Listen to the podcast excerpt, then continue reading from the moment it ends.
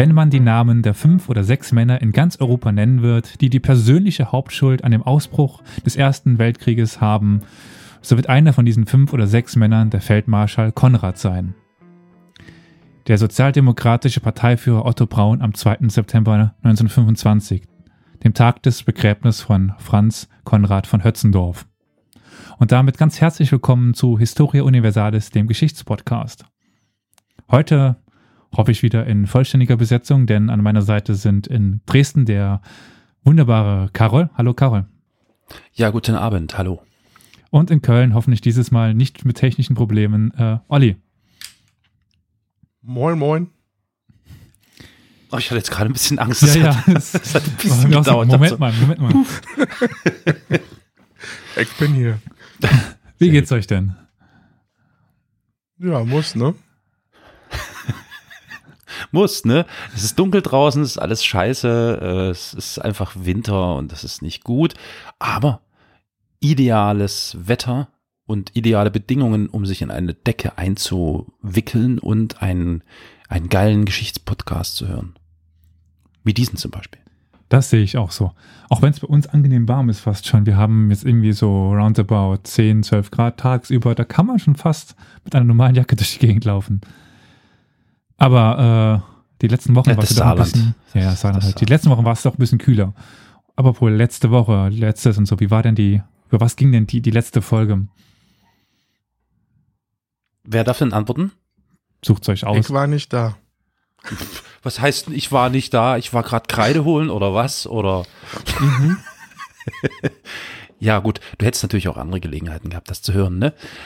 Okay, wer, wer, wer, äh, Elias, du hast uns äh, berichtet von drei ähm, Wissenschaftlern, Forschern, möchte ich es nennen, die ein eigenartiges äh, Bild der Perser versucht haben äh, zu vermitteln, und zwar so, dass das gut in den Kram und in den Plan der Nationalsozialisten passt. Das waren einmal, ich konnte mir das jetzt nur merken, weil der Name so Schäder, der Herr, Sch äh, Herr Schäder, dann äh, Schachermeier oder so. Also mhm. es sind schon so Namen, wo du so denkst, uh, das klingt schon gefährlich.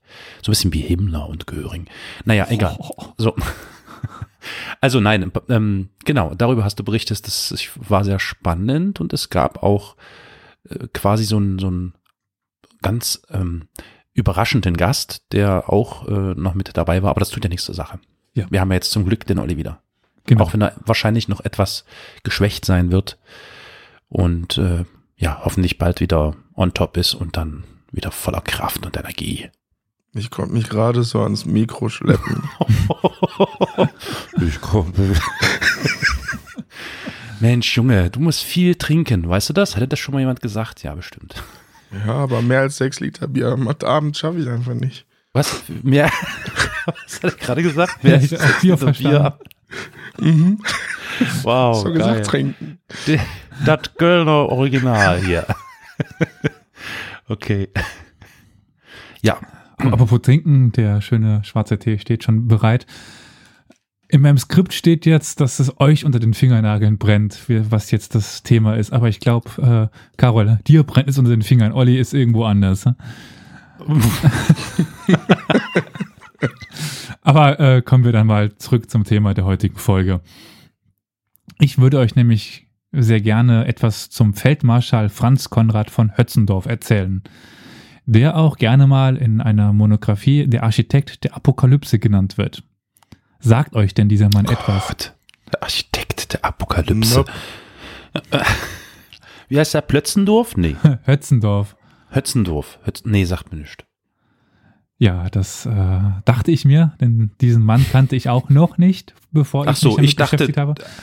Ah, ja. Nein, nein, also äh, dafür, welche wichtige Rolle er spielte und man vielleicht Ludendorff kennt oder Moltke oder sowas, aber von Hötzendorf.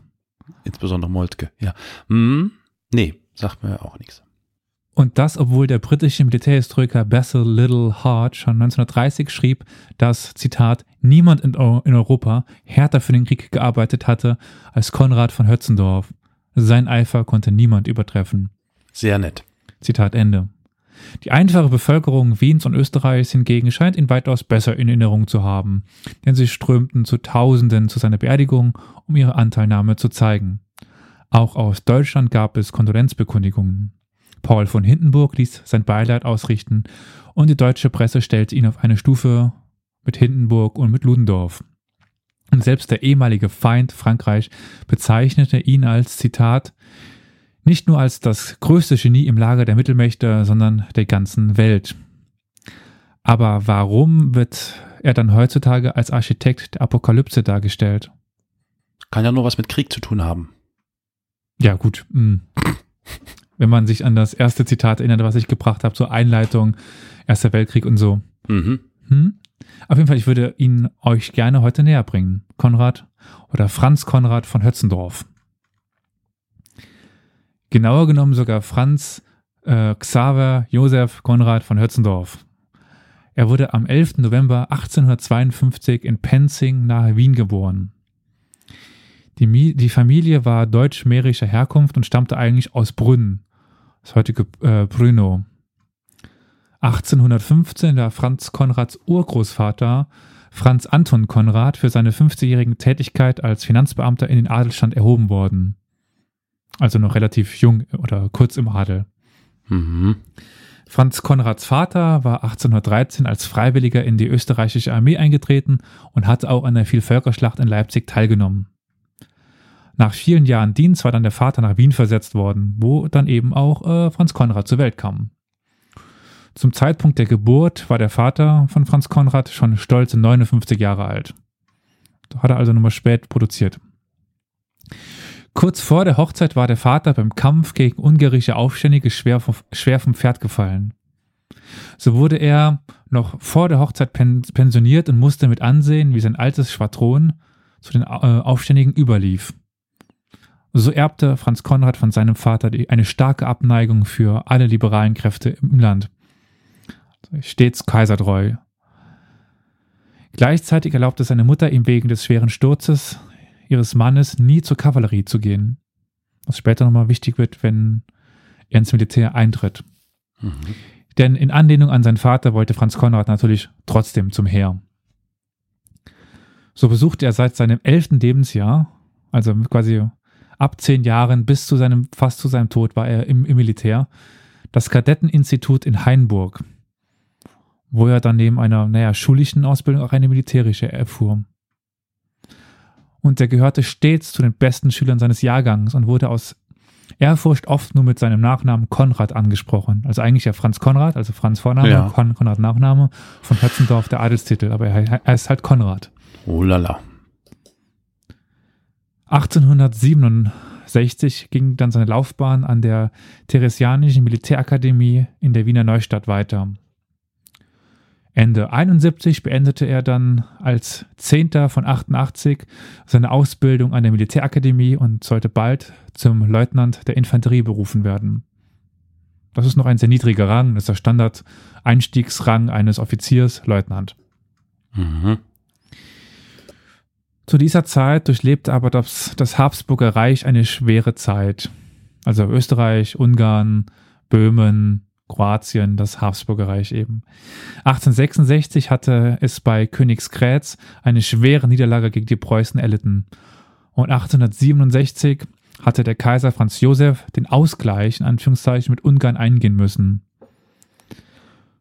Und was, um was es sich jetzt genau beim Ausgleich handelt, würde jetzt hier zu weit führen, aber kurz gesagt bekam Ungarn mehr Mitspracherecht im Vielvölkerstaat der Habsburger. Trotz der Unabhängigkeitsbestreben der Ungarn glaubten die österreichischen Offiziere und damit auch Franz Konrad weiter an einen Vielvölkerstaat der Habsburger, also Österreicher, Böhmen, Ungarn, Kroaten, Serben, Ruthenen mhm. und, und, und. Und jeder eine eigene Sprache, jeder eine eigene Krone. Ja. Und das, obwohl sie paradoxerweise meist sozialdarwinistisch eingestellt waren, also Survival of the Fittest und die Nationen kämpfen gegeneinander. Und das war der gegebene Kampf auch. Also es war normal, dass Nationen, Völker gegeneinander kämpften und nur die Stärkeren obsiegen konnten. Und diese Ansicht hatte auch Franz Konrad. Aber zurück zur militärischen Karriere. Am 1. September 1871 wurde Franz Konrad dann dem ersten niederösterreichischen Feldjägerbataillon zugeteilt. Ein paar Jahre später, 74, wurde er dann an der Kriegsschule in Wien aufgenommen. Ein großer Traum für ihn, denn die Ausbildung in der, in der Kriegsschule öffnete den Weg in den Generalstab. Also in den oberste Führungsriege. Riege. Ja. Riege, in die Riege. Doch vor seinem Studienbeginn machte er erst einmal richtig Urlaub. Jetzt könnte man annehmen, irgendwie, man geht an die schöne Adriaküste, nach Triest. Hat, man lässt es sich gut gehen. Nicht so Franz Konrad. Franz Konrad in seinem letzten großen richtigen Urlaub besucht erstmal die wichtigsten Schlachtfelder des Krieges von 66. Allen voran eben Königsgrätz. Ja, so stellt man sich Urlaub vor, oder? Ja, tja, brennt für die Sache, ne? An der Kriegsschule gehörte Franz Konrad dann, wie schon in den vorigen Abschnitten seines Lebens, stets zu den absoluten Überfliegern. Er arbeitete aber auch sehr hart daran. Er sparte sein Geld lieber beim Heizen seiner Wohnung, um, dafür Militär, um es dafür für militärische Bücher auszugeben, die er dann spät abends eingemummelt in seinem Mantel bei einem kleinen Öllicht las. Er zeigte hervorragende Sprachkenntnisse, weshalb er auch Literatur in anderen Sprachen ohne Probleme rezipieren konnte. Von seinem Großvater, der Maler gewesen war, hatte er ein zeichnerisches Talent geerbt weshalb er in der Terrainlehre und dem Kartenzeichnen brillierte. Und alsbald veröffentlichte er auch einen ersten Text, einen ersten Aufsatz. Er schrieb 1876 in dem Organ der Militärwissenschaftlichen Verein, des, des Organ des Militärwissenschaftlichen Vereins, einen Aufsatz mit dem Titel Mannschaftsmenage und Offiziersmittagstisch. Ja, in diesem Aufsatz forderte er die Schaffung von Einrichtungen, die sich um den Erwerb von Essen für die Truppe kümmern sollten. Also eine Kantine. Mhm. Ihm ging es dabei vor allem um die Gemeinschaft der Truppen, die dadurch gestärkt werden sollte. Aber natürlich auch um die Kostensenkung durch die Schaffung einer zentralen Einrichtung, dass nicht jeder dafür selber verantwortlich ist. Ende Oktober beendete dann Franz Konrad seine Ausbildung als Jahrgangsbester, was ihm Tür und Tor öffnen sollte. Aber sein Weg ging erstmal in das rund 430 Kilometer östlich von Wien gelegene Kaschau in Nordungarn. Zwar scheinbar am sprichwörtlichen Arsch der Welt angekommen, gab Franz Konrad sich aber nicht dem Alkohol hin, wie viele seiner Kameraden, sondern tat sich mit sehr guter Arbeit hervor. Die da wäre? Er arbeitete sehr, gewissen, äh, sehr gewissenhaft, hielt sich vom Alkohol und vom Rauchen fern und las weiter viel. Bravo. Überraschenderweise war er aber auch gleichzeitig bei seinen Untergebenen sehr beliebt, obwohl er stets als übereifriger Offizier auftrat. Und normalerweise kennt man das ja so irgendwie, weißt du, dein Offizier will dich mal drill und lehren und machen und dann magst du das nicht so besonders als einfacher Soldat. Mhm. Hans Konrad schaffte das. Mhm. Zu der wichtigsten Literatur in Kaschau, die Franz Konrad las, gehörten Schopenhauer und auch wieder Darwin. Über diese Zeit sagte er später, dass er, Zitat, als junger Offizier in Kaschau die gewonnenen Erkenntnisse aus der historischen Entwicklung der Menschheit übertragen hatte. Spätestens seit dieser Zeit war der immer noch junge Offizier überzeugter Sozialdarwinist, was im Verlauf seiner Karriere noch einmal doch wichtig werden sollte. Nach zwei Jahren ruhigen Garnisonsleben änderte sich das Leben dann im März 1878 abrupt. Zuerst verstarb sein Vater äh, Franz äh, Xaver Konrad und er musste sich nun finanziell um seine Mutter und seine Schwester kümmern. Und zwar war sein Vater ja ähm, aufgrund der Verletzung in Ruhestand versetzt worden, warum die Mutter, also vor der hm, Heirat in ja. Ruhestand versetzt worden. Deswegen hatte so. die Mutter keine Anrecht auf die Rente von ihm. Oh, oh, okay. Also stand sie jetzt mit, mit ihrer Tochter, mit der äh, Schwester von äh, Franz ja. Konrad mittellos eigentlich da. Und der ja noch junge Offizier musste sich mit einem doch relativ geringen Gehalt um sie kümmern. Mhm. Dann stand im Juni 1878 wegen des russisch-türkischen Krieges Europa fast am Abgrund eines Krieges. Aber Otto von Bismarck hatte daraufhin in Berlin zu einer Friedenskonferenz geladen. Als Ergebnis dieser bekam Österreich-Ungarn die osmanische Provinz Bosnien-Herzegowina zugesprochen. Doch die bosnischen Muslime rebellierten und es wurde der Einsatz des Militärs notwendig. Nach anfänglichem Zögern bat Franz Konrad um seine Verlegung in das Kampfgebiet, damit er erste Erfahrungen sammeln könne. So begab er sich erstmal nach Brünn, wo er der vierten Infanteriedivision zugeteilt worden war, die alsbald dann nach Bosnien aufbrechen sollte. Auf dem Weg dorthin schaute er noch für wenige Stunden in Wien bei seiner Familie vorbei, wo ihm seine Schwester einen damastierten Säbel schenkte, den sein Leben lang begleiten sollte. Ende August überquerte seine neue Division dann den Fluss Save nach Bosnien, womit Franz Konrad von Hötzendorf erstmals Kriegsgebiet betrat. Die K&K-Armee, also kaiserlich-königliche Armee, stand rund 80.000 Aufständige und noch ja, 14.000 türkischen Soldaten gegenüber, die nicht abgezogen waren. Sein erstes Gefecht hatte Franz Konrad am 4. September 1878 bei Lipatsch in der Nähe der nordbosnischen Stadt Doboj. Er schrieb später, dass ihn die Leichenberge nach der Schlacht völlig kalt gelassen haben und ihn nur weiter von der, Zitat, von der Unerbitterlichkeit des Kampfes ums Dasein, Zitat Ende, überzeugten. Hervorragend, das wäre ein hervorragender Kandidat für die Bundeswehr. Super. Die Ansicht eines Sozialdarwinisten, das Überleben des Stärksten. Ja, das ist dann traurig, wenn man ins Kapitel zum Ersten Weltkrieg kommt. Mhm. Aber es sind erstmal jetzt Ende September. Da erreichen sie nämlich Sarajevo, das in dieser Zeit aber schon besetzt war. Von dort aus wurde Franz Konrad dann im November 78 auf einen Stabsposten der 8. Brigade versetzt. Diese hatte Position in der Stadt Gorosade bezogen, in der Nähe der neuen Grenze zum Osmanischen Reich. Im Mai 79 wurde er zum Hauptmann befördert und bekam das Angebot zur Versetzung nach Wien als Kartograf. Wir erinnern uns, er war gut im Kartenzeichnen. Was er aber ablehnte. Oh. Denn er hatte noch einen Traum, der auch alsbald in Erfüllung gehen sollte. Und zwar versuchte das Habsburger Reich im Januar 79 weitere Teile des Osmanischen Reiches zu besetzen. Dieses Mal den sogenannten Sandschak von Novi Pazar. Nach der erfolgreichen Okkupation des Sandschaks nahm Franz Konrad dann die Versetzung nach Wien an und wechselte ins Landesbeschreibungsbüro.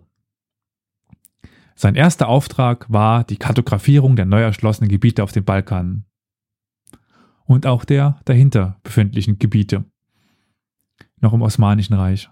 Mhm. Über die Ergebnisse dieser Reise veröffentlichte er dann seinen zweiten Artikel, für den er viel Zuspruch und Anerkennung bekam, also wissenschaftlichen Zeitschriftenartikel. Und auch zu dieser Zeit arbeitete Franz Konrad immer weiter daran, heute würde man sagen, seine Soft Skills zu verbessern. Er lernte Serbokroatisch, um sich besser in den neuen Gebieten bewegen zu können. Des Weiteren sprach er schon Tschechisch, Ungarisch, Polnisch, Französisch und Russisch. Und später sollte er auch noch Englisch lernen. Man könnte sagen, der Mann konnte sich in Europa verständigen. Sehr zielstrebig, sehr zielstrebig. Ja. Aber alsbald wurde er auch wieder verlegt. 1882 konnte er sein Wissen, das er bei der Kartografierung des Balkans erlangt hatte, sofort anwenden, als er bei der Niederschlagung eines Aufstandes in Montenegro beteiligt war. 83 bekam er dann den nächsten Geheimauftrag. Er sollte feindliches Gebiet kartografieren, dieses Mal das russische Polen, die Gegend, in der später der Erste Weltkrieg toben sollte. Danach wurde er erstmal, sollte er erstmal im Osten bleiben, er wurde nämlich nach Lemberg, dem heutigen Lviv, Lviv, LV, IV, wie man auch immer es ausspricht, in der Ukraine Lviv, versetzt. Lviv, ja. Lviv, Lviv. Dort sollte er die nächsten vier Jahre bleiben. In Lemberg fand er auch ein persönliches Glück. Er heiratete nämlich die Offizierstochter Wilhelmina Wilma Lebeau. Zur Zeit der Heirat hatte Franz Konrad aber auch schon einen bleibenden Eindruck hinterlassen. Und zwar hatte er es ermöglicht, anders als es üblich war, dass seine ihm unterstellte Division ein gepachtetes Gelände zugeteilt bekam. Warum ist das jetzt besonders? Denn normalerweise verkehrte eine Division nur zwischen Kaserne und Exerzierplatz. Doch Franz Konrad ging davon aus, dass nur die Übung in realistischem Gelände wirklich etwas bringen würde. Mhm. Also der, der Exerzierplatz ist einfach ein großer freier Platz und da läufst du halt hin, hin und, und her. Und die ja. Kaserne ist halt ein Haus Oder ein großes Haus in dem Sinne. Klar. Aber auf beiden Plätzen campst du wahrscheinlich eher selten. Richtig. Das leuchtet also ein, würde ich sagen. Das ist, Ja. Naja, dieses, diese Akquirierung von freiem Gelände. Was aber zu der Zeit besonders war. Als er nach vier Jahren Lemberg wieder gegen Wien verließ, wurde er von allen Seiten gelobt. In Wien wurde er dann dem Operationsbüro zugeteilt. Genauer gesagt dem Büro für operative und besondere Generalstabsarbeiten. Das abstrakte Arbeitsfeld dieses Büros war fernab von dem, was Franz Konrad bisher gemacht hatte. Aber auch hier sollte er sich ganz gut einfinden. Und nach gut acht Jahren wurde er vom Hauptmann zum Major befördert. Dies sollte die längste Zeitspanne sein, in der er ein und denselben Rang innehatte. Also acht Jahre war er Hauptmann. Mhm. Und an dieser Stelle würde ich sagen, ich habe euch da ein kleines Dokument zukommen lassen. Einfach als Ja. Unterbrechung des normalen Programmes habe ich ein kleines Spiel euch vorbereitet. Das ist aber nett. Sehr nett. Sieht mehr wie ein Test aus. Mhm. Also, Okay. sagen wir mal, wir nennen es Sortieren und Ordnen. Ja. Olli und Carol, ihr spielt gegeneinander. Ihr habt es ja eine Auflistung von Namen und ihr habt eine 1 bis 10. Wobei auf Ja. 5 Friedrich II. steht, oder? Korrekt. Ja. Also ich habe Olli und Carol eine Liste von deutschen Herrschern gegeben. Also die Herrscher des deutsch-römischen Reiches. Also des Heiligen Römischen Reiches deutscher Nation.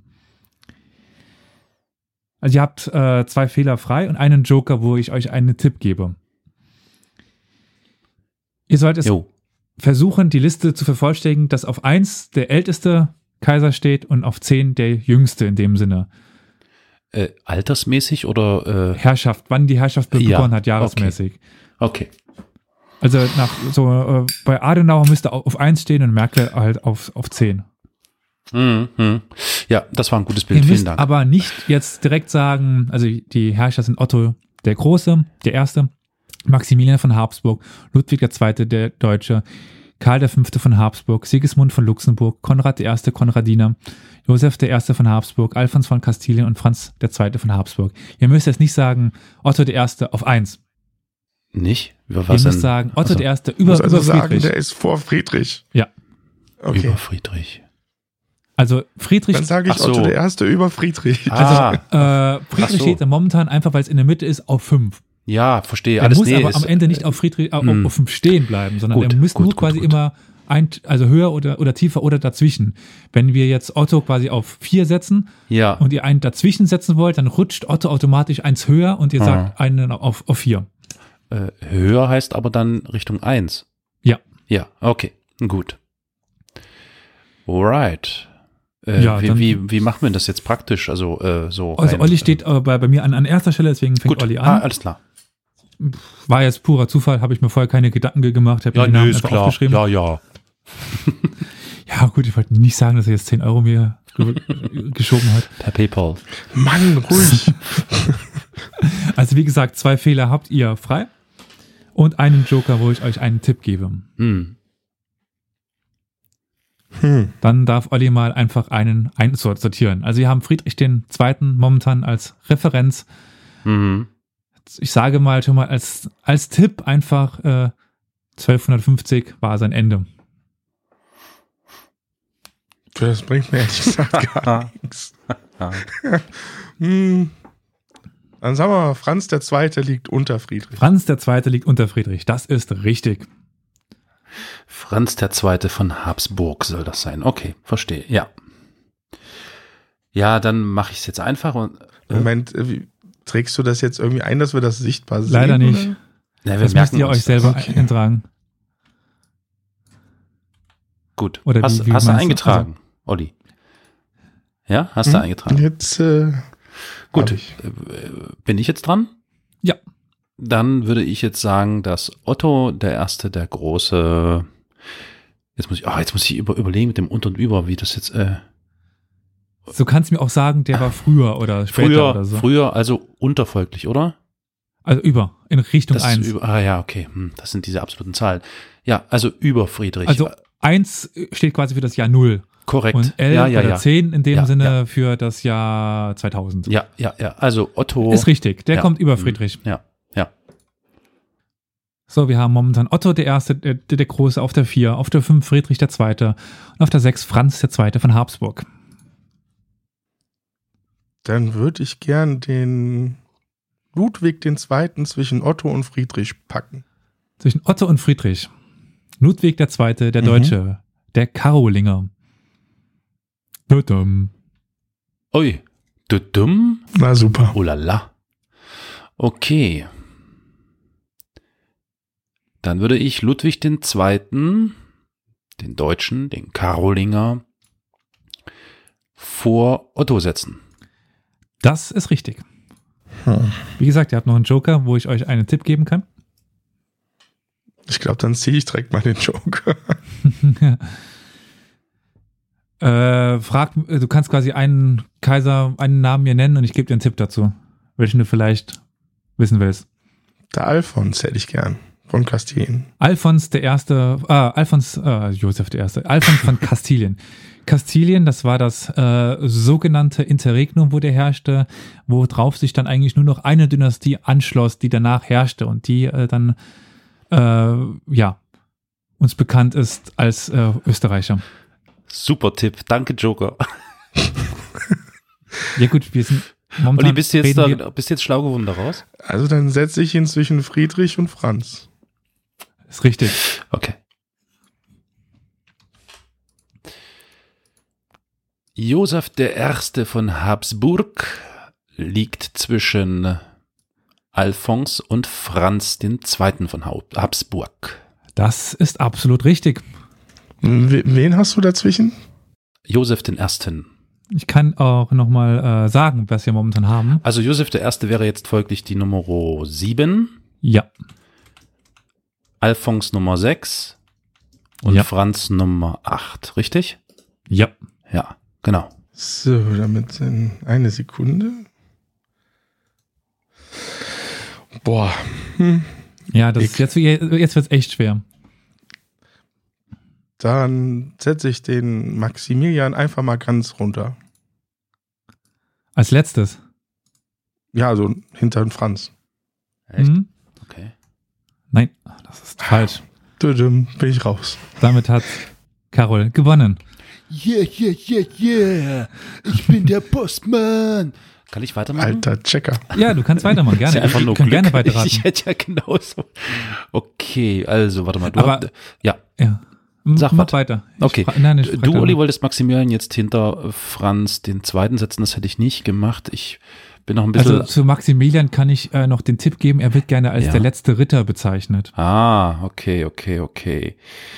Oh, warte mal kurz. Jetzt muss ich Ja, kurz nachdenken. Kannst ja Ähm, eigentlich nur zwischen Alfons und Josef sein, oder?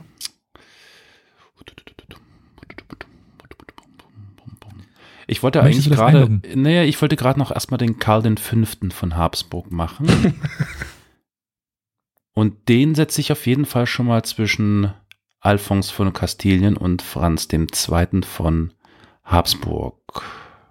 Da Ja. ist noch Und der Josef dazwischen. Ach shit, ja, der Jo. Oh, ach ja, fuck. Äh, stimmt, verdammt, verdammt, verdammt. Warte mal, warte mal, warte mal. Nee, dann zwischen Alphons und Josef natürlich. Mann, so. Das ist äh, vollkommen richtig. Ja, ja, na klar ist das richtig. Mensch, mal So. Wikipedia zu. Karl, warte mal, äh, Karl. Karl der Karl- Fünfte oder auch Karl der Erste von, von Spanien. So, da muss ich mir jetzt hier mal die Zahlen ändern. Alphons ist dann also die 7, Josef ist die 8 und Karl ist die äh, 6, oder? Ja, habe ich das jetzt richtig? Ja, Also ja, ich habe Roll up. eins und zwei noch un- unbesetzt. Drei Ludwig, vier Otto, fünf Friedrich, sechs Alfons, sieben Karl der Fünfte, acht Franz, äh, Josef der, der Erste, ja, ja, Franz ja, der Zweite.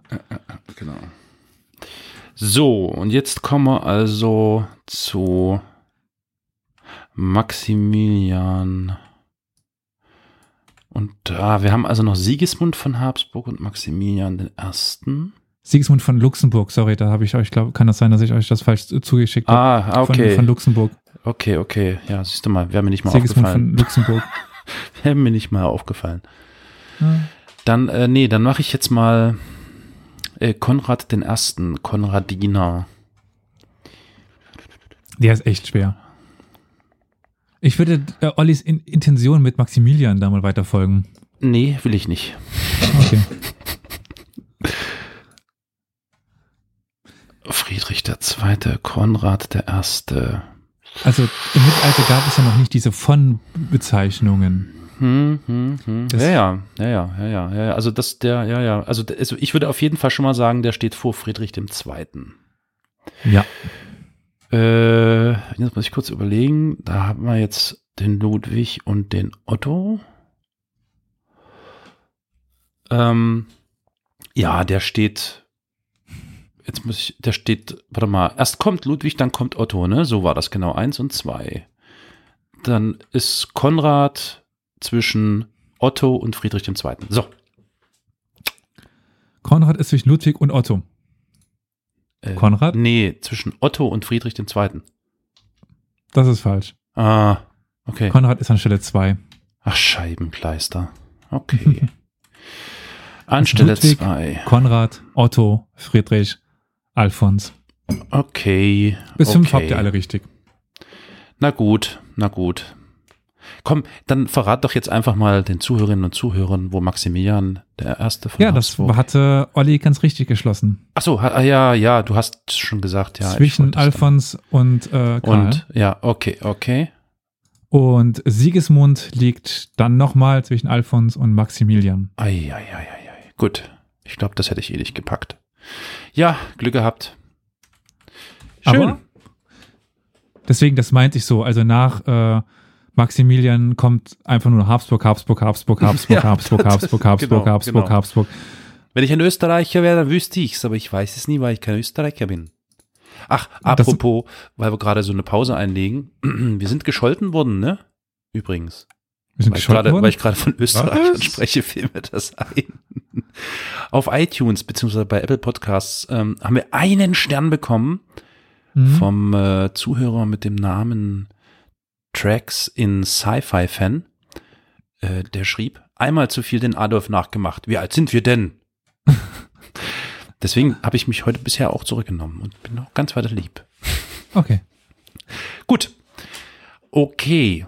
Aber Dann- kehren wir zurück nach Österreich. Ja, kehren wir zurück zu den, ja. zurück zu äh, Franz Konrad von Hötzendorf. Der hat jetzt ja acht Jahre lang als Hauptmann gedient, auch im, im Feld und äh, ja in Ungarn. Ist bezeichnend, dass sie im Jahr 88 sind, oder? Oh. Ich mache keine Witze. Nein, mache ich Ja. nicht. Kostet uns Bewertungen. 1888 wurde Oh, er dann schwer. als Ist echt schwer. zusammenreißen, zehn zusammenreißen. 88 wurde er dann als Taktiklehrer an die Kriegsschule, äh, an der Kriegsschule ernannt in Wien. Die Schule, die er selbst mit Bestnoten abgeschlossen hatte. Dort bildete er dann die Offiziere der Zukunft aus, die dann unter ihm im Ersten Weltkrieg kämpfen sollten und ihn vergötterten. Im Oktober, jetzt sind wir wieder auf sicherem Wasser, 92, wurde er dann auf seinen Wunsch hin wieder an einem Regiment zugeteilt. Er wurde Bataillonskommandant des Infanterieregiments Nummer 93 in Olmütz, dem heutigen, ich kann kein Tschechisch, Olomouc in Tschechien. Wird einfach nur ganz simpel ausgesprochen Olomouc. Olomouc. Hm. Wenn du Olomouc äh, sagen wolltest, müsste da noch so ein Häkchen über dem C sein am Ende. Deswegen Ja. Olo Olomouc. Ja, gut. Das, was Karol sagt. Mittlerweile war er auch zum Oberst befördert worden. Ja, er wird aber jetzt kurze Zeit später wieder nach Wien zurückkehren. Dort nahm er nämlich an der Beurteilung der Stabsoffiziersaspiranten teil, zu denen auch Franz Konrad gehörte. Stabsoffiziere, also die besonderen Offiziere, also um Möglichkeiten zum Stabsoffizier, zum, äh, in den Stab zu wechseln Ja. in den Generalstab. Es ging also um einen Platz in der obersten Riege. Nach diesem kurzen Intermezzo wurde er dann im März 96 wieder nach Tschechien, dieses Mal nach Troppau, dem heutigen Opava, befördert. Dort bekam er dann zum ersten Mal sein eigenes Regiment. Und dann auch noch das Infanterieregiment Nummer 1. Der Oberstinhaber, das ist eine Ehrenbezeichnung dieses Regiments, war niemand anderes als der Kaiser. Also eine ziemliche Ehre für den immer noch recht jungen Franz Konrad. An dieser Stelle sei erwähnt, dass er die ganze Zeit immer wieder neue Aufsätze schrieb und auch ganze Bücher herausbrachte. Doch die jetzt alle aufzuzählen, würde unseren zeitlichen Rahmen dann doch etwas brechen. Sind so viele, ja. Ja. Also ich äh, lese eine sehr interessante Monographie über ihn. Ja. Aber es geht seitenlang über die Interpretation seiner Bücher. Das erspare ich euch an, an dieser Stelle. Es ist sehr interessant, aber doch sehr auch militärisch, taktisch, ja. theoretisch und äh, ja, bringt jetzt nicht viel, das an dieser Stelle zu vertiefen. Klar. Aber seid euch einfach dessen im Hinterkopf bewusst, dass mhm. er die ganze Zeit auch veröffentlicht und so halt immer bekannter wird. Mhm. Er war scheinbar auch ein ziemlich guter Schreiber. 1899 kam es dann zu einer besonderen Begegnung für Franz Konrad.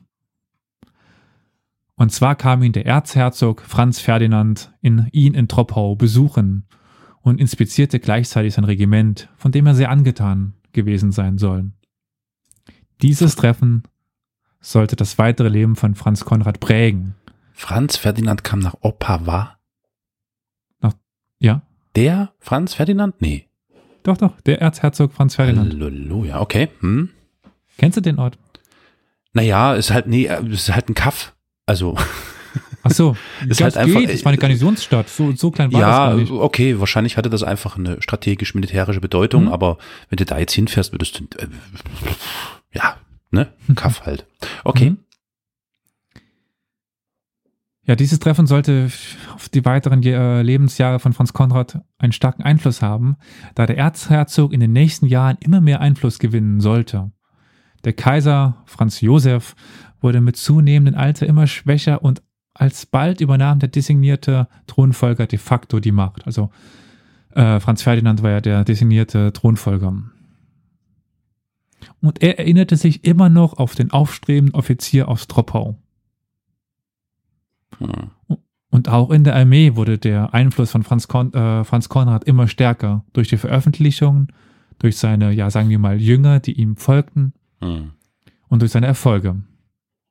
Und viele der jungen neuen Offiziere hat er auch selber ausgebildet. Oder sie hatten unter ihm gedient. Ja, war er doch an vielen Stellen jetzt mittlerweile gewesen. Jetzt fängt sie an, zu regnen, Hilfe. Ja, ich habe mich gerade gewundert, was das für Geräusche sind. Ja, das kann ich leider nicht unterbinden, außer ich sage dem Regen, es soll aufhören zu regen. Aber naja. Jedenfalls gaben beide Gruppen, also sowohl die, die er ausgebildet hatte, als auch die, die unter ihm gedient hatten, ihr Wissen und ihre Anerkennung auch an ihre Untergebenen weiter. So war Franz Konrad einer der bekanntesten und geachtetsten Offiziere in der kaiserlich und königlichen Armee. Und er trat durch seine besonderen Ansichten auch als Reformer des Heerwesens auf. Was ganz interessant wird, wenn ihr jetzt sagt Reformer und achtet mal drauf in ein paar Jahren. Er setzte sich einerseits stets für die Hebung der Moral an. Begonnen hat er das schon mit der Forderung nach den Kantinen früh in seiner Karriere. Andererseits warnte er aber davor, dass ein neuer Krieg viel Blutvergießen fördern würde. Doch dieser Blutzoll sei zu entrichten. Franz Konrad war nämlich überzeugter Anhänger gnadenloser Offensive. Seine Truppen sollten immer vorwärts drängen. So hielt er beispielsweise rein gar nichts von Schützengräben. Und wenn man diese Ansichten dann auf den Ersten Weltkrieg überträgt, da könnte man schon ahnen, dass es da ein paar Probleme geben könnte. Mhm. Aber dafür, davon sind wir jetzt noch ein paar Jahre entfernt. Kurz nach dem Besuch dieses Erzherzogs begann für Franz Konrad ein neues Kapitel. Er wurde als Kommandant der 55. Infanteriebrigade nach Triest verlegt. Als solcher wurde er dann zum Generalmajor befördert. Und in Triest erhielt er wie schon in Lemberg ein eigenes Übungsgelände. Während seiner Zeit in Tschechien war ihm dies stets verwehrt geblieben, sehr zu seinem Leidwesen. Auf diesem Feld trainierte er dann sein Regiment mit großer Strenge. Aus dieser Zeit soll auch ein Zitat von ihm stammen, was im Verlauf des Ersten Weltkrieges noch einmal wichtig werden sollte. Zitat wenn wir in Triest schon einen Mantel tragen, wie viele Mantel müssten sie dann in Tarnopol tragen? Zitat Ende. Das soll er während einer Übung im tiefsten Winter geäußert haben. Rückblickend lässt sich sagen, dass ab etwa 1900 der ehemalige militärische Reformer mit modernen Ansichten seine militärischen Taktiken nicht mehr groß veränderte. Das war eigentlich auch kein Problem, wenn sich bis zum Ersten Weltkrieg nicht so viel verändert hätte. Es gab einen enormen militärischen Fortschritt und so wurde der einst fortschrittliche Denker langsam zum im ewig gestrig lebenden Taktiker, der sich den technischen Neuerungen verschlossen zeigte. In seinen Schriften zur Taktik beispielsweise beachtete er das Maschinengewehr kaum. War für ihn irgendwie unwichtig. Und von seiner Abneigung gegenüber Grabenkämpfen haben wir schon gehört. Wir gehen bei ihm jetzt auch auf die 50 zu, ne? Oder? Ja. Ah, 52, ja. Doch springen wir erstmal nochmal ins Jahr 1903. Da wurde Franz Konrad nämlich ein weiteres Mal verlegt und damit auch befördert. Und zwar bekam er nun als Feldmarschallleutnant den Befehl über die 8. Infanteriedivision in Innsbruck. Doch alsbald traf ihn ein persönlicher Schlag, ein Schicksalsschlag. Seine Frau Wilma, die ihn bisher unterstützt hatte, starb im Alter von 44 Jahren an Magenkrebs. Danach fiel Franz Konrad in ein tiefes Loch. Er hatte wohl immer wieder depressive Phasen und seine sozialdarwinistische Ader trat deutlicher in den Vordergrund. Kurz nach dem Tod seiner Frau bekam auch er starke Bauchschmerzen. Franz Konrad schloss natürlich darauf, dass auch er Krebs bekommen hätte. Aber sein behandelter Arzt konnte ihn beruhigen. Doch hatte er sich schon früher gesund ernährt und gelebt wenig Alkohol, nie geraucht, sollte er nun von nun an pedantisch auf seine Gesundheit achten. Gleichfalls zu dieser Zeit zogen drei seiner Söhne aus. Seine beiden ältesten Söhne begannen eine Offizierslaufbahn und der dritte Sohn besuchte ein Internat. So schrumpfte die ehemals große Familie zusammen auf den nun 54-jährigen Witwer, seine 81-jährige Mutter, die ihn zu all seinen Positionen begleitet hatte, und sein jüngster Sohn Herbert. Doch in genau dieser Zeit sollte seine Karriere den größten Schritt machen. 1904 und 1905 nahm Franz Konrad nämlich zweimal am Kaisermanöver teil, was eine sehr große Auszeichnung war. Also das waren äh, Militärmanöver unter Aufsicht des Kaisers mit speziellen Regimentern, Brigaden und wer da war, der war ausgezeichnet, dass sein Regiment ausgesucht worden ist und hat das zweimal hinbekommen. Er wurde nämlich immer mehr der Liebling des Erzherzogs Franz Ferdinand. Franz Ferdinand bekam 1906 noch mehr Mitspracherecht vom Kaiser in politischen Dingen, tauschte dann Teile des Parlaments aus und entließ auch den 75-jährigen Chef des Generalstabs, den Feldzeugmeister Friedrich von Beck-Ryschkowski. Und daraufhin lud der Erzherzog Franz Konrad auf seinen Wohnsitz in Wien ein, um zu sondieren, ob dieser den neuen, jetzt vakanten Job übernehmen wolle, als eben Generalstabschef. Mhm. Zuerst wollte Franz Konrad diese Position nicht annehmen, wurde mhm. dann aber durch das Handeln von Franz Ferdinand, dem Erzherzog, vor fast vollendete Tatsachen gestellt. Er konnte also eigentlich nicht mehr ablehnen. So wurde er 1906 Generalstabschef. Und wie sein Leben danach weiterging und welche Rolle er im Ersten Weltkrieg spielte, erfahren wir in einer zweiten Episode zu Franz Konrad von Hötzendorf. Och nee, jetzt. Wirklich? Diese oh Mann. Ey, ey, das ist, ey, wirklich, Netflix ist ein Scheißdreck gegen dich, Elias. Das kann ja wohl nicht wahr sein. Boah. Tja, also, äh, das ist ja, oh, das ist ja voll gemein. Ich, hab, ich dachte, jetzt geht's mal zur Sache. Ich meine, ein, ein, ein einsamer, wahrscheinlich depressiver Kreis, hm. gra, nee, Kreis nicht, äh, griesgrämiger, äh, rückwärts, sozialdarwinistischer, rückwärtsgewandter Mann wird zum obersten äh, Herrfü Herrführer, ja, kann man ja sagen, Herrführer. Und dann machst du, dann machst du einen Cut, Alter. äh, na gut. Gut. Ja, einfach äh, zwei Wochen Tja. warten oder so und dann kommt ja. der zweite Teil. Ja, super nett. Vielen Stellt Dank. uns halt vor vollendete Tatsachen. So ist es. So ist genau. er. So ist er. So, das, liebe Zuhörerinnen und Zuhörer, sollte euch dazu bewegen, diesen Podcast zu bewerten. Und zwar bestmöglichst natürlich. Ich glaube, wir haben es geschafft, eine Folge ohne Hitler-Imitation hinzubekommen, oder? Ich, ja, ich glaube Oder haben wir, hast du am Anfang? Ich bin ganz leise. Also, ja, doch. Nein, Ja. äh, was? Ey, hör auf, hör auf. Das fällt uns auf die Füße ganz schwer. Okay. Wie Kruppstahl. so. so. Ähm, Ja, interessant. Also ich bin wirklich gespannt, was, wie es weitergeht mit äh, Franz Ko Konrad von Konrad Hötzendorf. von Hötzendorf. Ich, mir schwant da äh, nichts es? Gutes. Hm, ja, Mhm. ja, ja. Also diese Folge ist auch ein Tipp eines äh, Freundes von mir, dem ich berichtet habe, dass ich die äh, Folge zu Russian Mad Dog Lied gemacht habe, Ah ja, hm, die ja auch eine gewisse Tragikomik hatte. ja, ja. Trako, Trakomedie, wie auch immer. Und er meinte dann, Dramedy. schau dir mal das Leben von Franz Konrad von Hötzendorf an. Okay, okay. Ja, äh, äh, unbekannter Freund, vielen Dank. Guter Tipp gewesen. Also äh, hört sich bis jetzt spannend an. Also vor allem man, man, man, also man macht sich ja dann auch wirklich ein Bild jetzt so, ne? Also äh, was, wie du ihn so beschreibst, ähm, sein, sein Werdegang und wie zielstrebig, ehrgeizig und strebsam er da an seiner, naja, ich weiß gar nicht, an seiner Karriere, an seinem, was auch immer, an seinem Traum arbeitet, das Ja. ist schon, oh la la.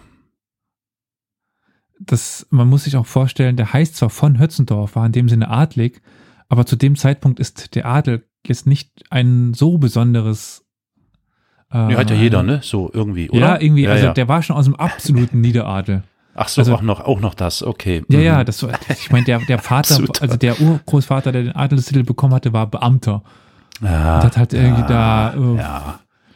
Logisch, klar, klar, Das, klar. also das, hing nichts an, an dem Titel und es gibt ganz schöne Beschreibungen, die ich jetzt weggelassen habe, aber als eben sein Vater stirbt und er seine Mutter aufnehmen muss, weil seine Mutter es nicht finanzieren kann, irgendwo noch alleine zu, zu leben Eine Schmach. und er sein geringes Gehalt Ja. irgendwie für seine Schwester, für ihn und für die Mutter Ja, aufbringen muss. Ja, Und dann, als er Wilma heiratet, ist es so festgelegt in Österreich, dass der Bräutigam einen, ja, sowas ähnlich wie eine Mitgift hinterlegen muss, was dafür da Mhm. sein soll, wenn er stirbt, dass sie halt einen, also Geld hat. klar. Das war per, per Gesetz so. Und er, er kann diesen Betrag nicht bezahlen. Es geht nicht. Pfah. Weshalb die Eltern seiner Frau, die auch, der war auch Offizier und der wusste Ja. das, der Vater von seiner Frau, Ja, und der hat ihm das Geld dann geliehen in dem Sinne, damit er eben überhaupt heiraten darf, weil du darfst nicht heiraten, ohne das hinterlegt zu haben. ja, ja, ja. Also der war am Anfang, er, er hatte einen schwierigen Start, aber er hat ja jetzt, es ist nicht ganz die allerhöchste Position, also der Kaiser oder der Ja, äh, ist immer noch höher, klar. Aber es ist schon eine sehr, sehr, sehr hohe Position, die er da Ja, bekommen hat und vor allen Dingen zuerst durch Leistung. ja. Aber es ist, also ich weiß ja schon, in welche Richtung es, es geht. Ich wusste aber, als ich angefangen habe zu, zu lesen, nur so ein, zwei Sachen, die im Ersten Weltkrieg passieren. Und ich dachte mir, wie kann das denn passieren? Dieser Mann ist so, also die Ansichten von ihm auch, also zentrale Kantinen, Moral ist wichtig, äh, Ausrüstung ist, ist wichtig. Also er, er schreibt halt auch am Anfang, eine gut ausgebildete, gut ausgerüstete, moralisierte Armee wird immer eine schlecht ausgerüstete, in der Überzahl befindliche, demoralisierte Armee besiegen. ja, ja Sehe ich ja, vollkommen so. Aber man merkt im Laufe dieses Buches, wie immer mehr Problemstellen auftauchen. Ja. Ja gut, ich meine, ich will jetzt keine Küchentischpsychologie betreiben, äh, aber es gibt da ja so bestimmte Schicksalsschläge wahrscheinlich in seinem Leben. Das fängt ja mit der, mit dem Tod seines Vaters an, setzt sich weiter fort mit dem, ja doch verhältnismäßig frühen Tod seiner Ehefrau.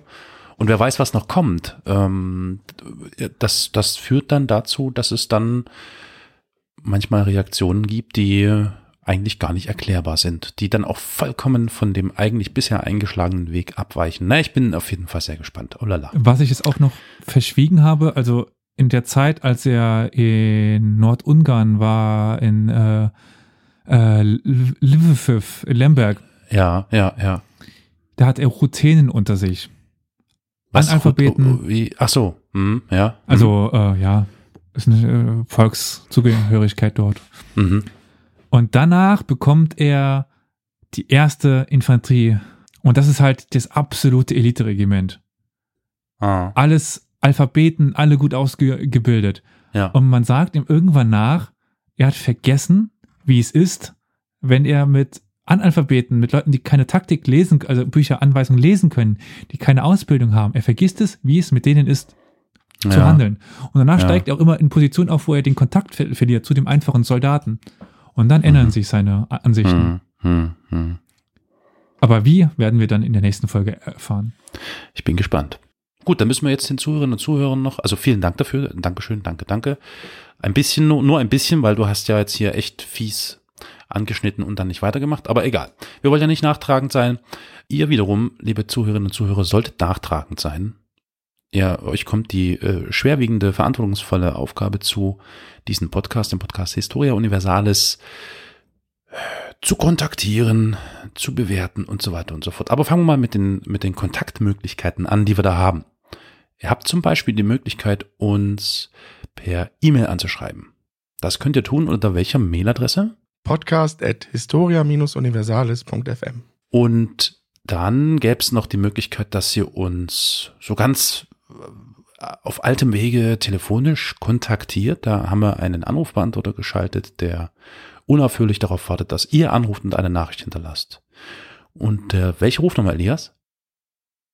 Oh, die Rufnummer dieses äh, wunderbaren Anrufapparates, der euch mit einer wunderbaren Nachricht empfängt, lautet 0351 841 686 20. Wundervoll. Und wenn euch das noch nicht reicht, habt ihr natürlich auch die Möglichkeit, auf Facebook äh, die Seite des Podcasts äh, zu liken und dieser Seite zu folgen unter facebook.com Schrägstrich Geschichtspodcast oder auch zu finden unter Historia Universalis, wenn ich mich nicht täusche. Richtig. Hm, Was gibt's noch für Möglichkeiten? Twitter. Wer ist denn unser Äh, Twitter? YouTube, äh, Twitter, ja, Twitter-Chef. Twitter, Twitter. Zwitscher, Zwitscher. Zwitscher, Zwitscher. Naja, mittlerweile ist, glaube ich, unser Zwitscher-Chef ja fast Elias geworden. Und Ja, deswegen gut, muss uns ich jetzt meine eigenen Folgen halt reinsetze. promote. Ja, Ja, genau, genau. weil ich vom Twitter-Game so eine große Ahnung habe. Nicht. Das ist unter dem Handle at Geschichtspot bei Twitter zu finden. Jawohl, genau. Und dann gibt's noch den YouTube-Channel, wo ihr in unregelmäßigen Abständen immer mehr Folgen findet, die, wenn ihr äh, keinen Bock habt, das jetzt äh, in dem Player hier auf der Internetseite zu hören oder im Podcatcher, dann eben bei YouTube sehen, Schrägstrich hören könnt. Und das ist der YouTube-Channel Historia Universalis, der Geschichtspodcast. So haben wir alles? Ja, ich glaube schon. Ja, ansonsten auf allen möglichen Wegen und Mitteln und Genau. überall, wo es Podcasts gibt. Irgendwo habt ihr uns ja gefunden, sonst könntet ihr uns ja nicht hören. Ach so, ja, und dann, ja, liken, möglichst fünf. Fünf Sterne sind immer gut. Liken, teilen, Daumen Liken, hoch, sharen. teilen, sharen, alles Mögliche, alles, was irgendwie gut ist, machen. Dann, äh, ja, Elias, ich danke dir vielmals für diese Folge. Olli, danke, dass du mit dabei warst, trotz deiner Erkrankung, die hoffentlich bald wieder von dannen zieht und dann bist du wieder fit unter uns. Und ich sag Tschüss. Ciao. Ciao.